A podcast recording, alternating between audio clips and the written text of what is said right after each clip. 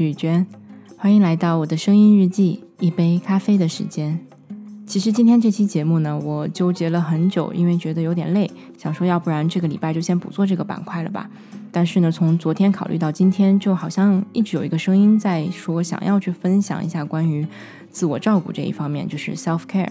因为这个也是我自己最近正。正需要的东西吧，嗯，过去差不多两个月的时间，连续我都基本上没有一个完整的半天的休息，就是因为，啊，自己做了很多事情，然后也开始接触到更多的人，所以呢，也会觉得，嗯，好像不会像以前一样可以有整整半天或者一天的时间，完全没有任何外界的压力，就自己可以轻松的做一点自己想做的事情，所以可以明显感觉到自己的能量好像被消耗掉了很多。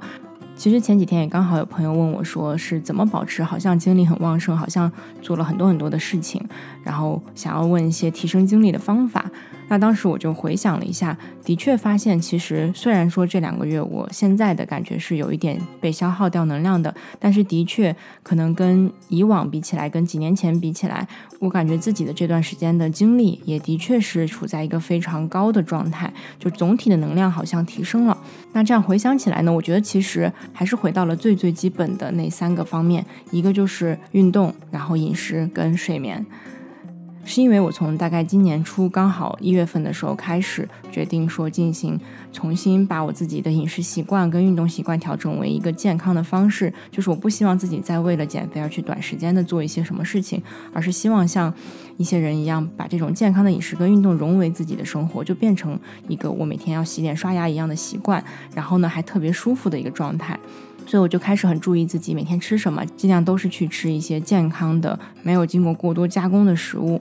虽然养成这个习惯没有那么简单，但是以我现在的经历来看，嗯，已经四个月了，所以我现在基本上达到了，其实完全不会在平常对一些特别以前可能很喜欢的不健康的零食之类的东西或者甜点产生那么强的欲望了，就是觉得不吃也没有关系，甚至呢，有的时候可能每个礼拜我会有欺骗餐，就是会，嗯，比如说想吃炸鸡了就订一顿，但是呢，吃完其实反而会觉得不舒服，就是因为平常吃的很健康，所以你偶尔一顿的这种不健康的东西进到身体里，其实身体是还挺排斥的，就有一种。自然的反抗吧，所以就会越来越觉得这个体验不好的话，那你未来也就更不想去吃了。所以我觉得在这个方面已经调整的还还蛮不错的。然后加上运动的话呢，是因为我之前也跟大家讲过，我报了一个马拉松教练的一个训练营，就是跟着他一起练习跑步。所以到现在呢，基本上每个礼拜都会坚持三次，而且这个跑步时间也基本上目前是定在了每次都是一个小时左右。所以我觉得这个运动量来说，其实。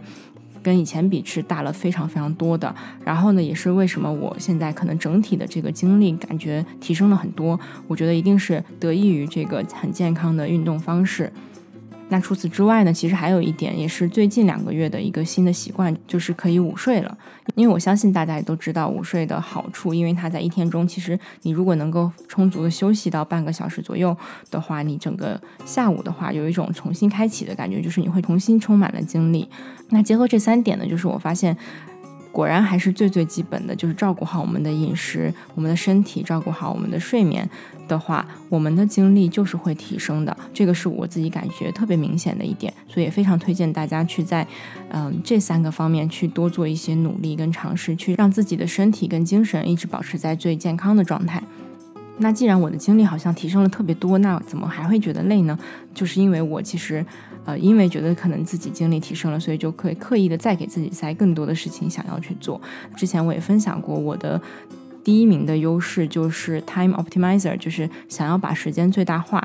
我会很天然的希望每一个小时都过得非常的充分，然后呢，我能尽可能做在一个小时内做更多的事情。所以呢，这个优势一旦我可能。不注意，我一直提醒大家不要过度使用嘛。那我自己一旦开始过度使用的情况，就会变成说我会不断的往自己的时间里面塞更多的事情，然后希望自己可以都去完成。所以最近可能就有一点点用过了的一个倾向，所以会觉得好像嗯，时间其实真的没有办法完成这些事情了，那我就可以需要重新停下来，重新审视一下我的时间都花在哪里，到底哪些事情是我真的对我来说目前是重要的事情，我再去做。因为有的时候，当你进入一种行动力很高的一个一个状态的时候，其实你会不停的去专注在眼下我要做这一件事，然后接下来我要做那一件事。当你只专注在这些事情上的时候，有的时候你会忘记你其实为什么要做这件事，可能就是它出现在你眼前，你就想做了。但是当你退后一步，站在一个比较远的距离去看他们的时候，你才可以重新去审视说，其实我可以选择的，有的事情是当下对我来说真的重要的，有的事情可能并没有那么重要，我我是可以放一放，或者甚至不用做的。所以这个也是我最近会开始去去做的事情，就是一旦我自己现在有个半天没有什么安排的话，我之前会倾向于赶快去把这半半天给填满，但是现在会觉得，哎，难得就是没有外面的事情要求用这个半天，我有一个自己可以去自由支配的时间的话，我就会尽可能的停下来，比如说就打开日记本就。让自己好好的反思一下这段时间做了什么，或者说眼下想做的这些事情，到底哪些是重要的，哪些是不重要的，去做一个这样的筛选跟优先级的分配。那当然了，还有很重要的就是留出时间给自己做一些真正会给你充电的事情，就是可能跟你的工作没有太大关系，但是会对你的精神方面充电的。比如说，对于我来说，可能是需要好好的看看书、弹弹琴，然后呢，听一些好听的音乐，或者看一些电影等等。那可能对于每个人来说都不一样，这些事情呢，就是能够。给你的精神，在你做完之后，让你觉得充电的感觉，这些其实才算是真正的照顾自己的一些正确的方式。因为有的事情，比如说你会觉得你现在很累了，然后你想要吃一顿炸鸡，然后呢，虽然感觉是在对自己好，是在照顾自己，但是当你吃完之后，你会发现，可能你会产生，要不然就是身体的不舒服，要不然就是可能会有这种愧疚感，或者觉得哎自己为什么吃了这么不健康的食物等等。如果这些自责或者负面情绪上来的话，它其实是进一步的消耗了你的能量，所以这整件事情做下来，并没有办法帮你提升到你整体的这个这个能量感。所以用这种方式，我们就可以判断哪些是比较好的、比较健康的 self care 的方式，哪些可能对我们来说其实是不值得去做的。那最后呢，还有一个我最近实验过的，我觉得还挺好用的一个方式，尤其是帮助那些我相信现在身边很多人都是会出现你的手机信息越来越多，因为可能加入了更多的群组，跟更多的人建立了联系。但在这种情况下呢，你会觉得一天到晚可能信息都不停的在出现，然后你如果想要去回复他们，想要去看的话，可能你的时间就这样就被花掉了，你都没有做什么，只是在看大家的讯息或者回复一些事情上面。那针对这个情况呢，前段时间我也是觉得非常的困扰，因为就会觉得自己好像被这些信息控制了，就是好像变成他们一出现我就要去关注他，那我就很被动。那我但这种被动呢，一个一方面是我自己可能心里会觉得比较累，另一方面可能对自己身边的人也会有影响，因为我没有办法很专注的在比如说吃饭或者是我们应该休息的时间去做一些有效的谈话，而是可能一直被这些信息去影响。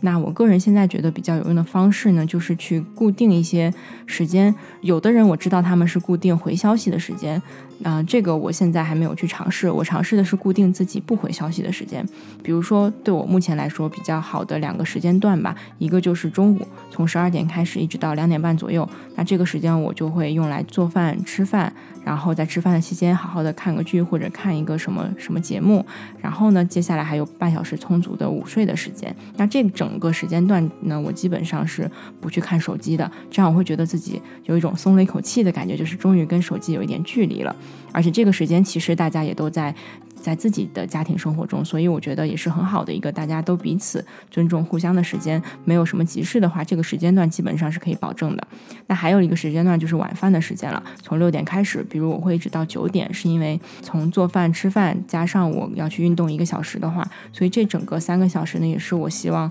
被相当于自己把它保护起来，然后手机放在一边就是不看，然后呢去把自己的这些想做的或者说能够照顾到自己的这些事情都很好的完成做好之后，那在接下来九点开始到十一点，我还是有足够的时间去跟大家互动，或者是完成一些自己还没有完成的工作的。所以目前呢，我大概这样进行了有有两三个礼拜了吧，我觉得还是效果非常好的，因为真的这两个时间段是不会耽误事情的。那加上说，当你知道自己每天有这么两个完整的时间还挺长的，将近三个小时的时间段是属于自己的话，其实内心是会觉得舒服了很多，就是好像为自己在这种烦烦扰的世界中守出了一块很安静的一个小天地的感觉。所以我觉得大家也可以根据自己的需求去很干净的为自己整理出这样的一块时间。完全的属于自己去做一些可以为你自己充电、补充能量，然后让你完全放松的事情。好的，那今天呢，就是我自己在这边跟大家分享了一些最近我关于呃 self care 自我照顾方面的一些想法跟体验吧。因为我觉得可能不少的人也会有这样的困扰，呃，不停的被身边的很多很多的信息或者是呃快速发展的这些事情啊、工作去。觉得好像没有自没有了属于自己的时间，或者觉得好像非常的消耗能量。那我也希望大家可能听过之后会想要花一点时间去好好的思考一下，如果你想要很好的照顾自己的话，什么样的事情是你可以做的，或者是你已经在做的，那就可以去感恩一下自己，其实有很好的照顾到自己。好的，那今天的分享就到这里了，我们下期见。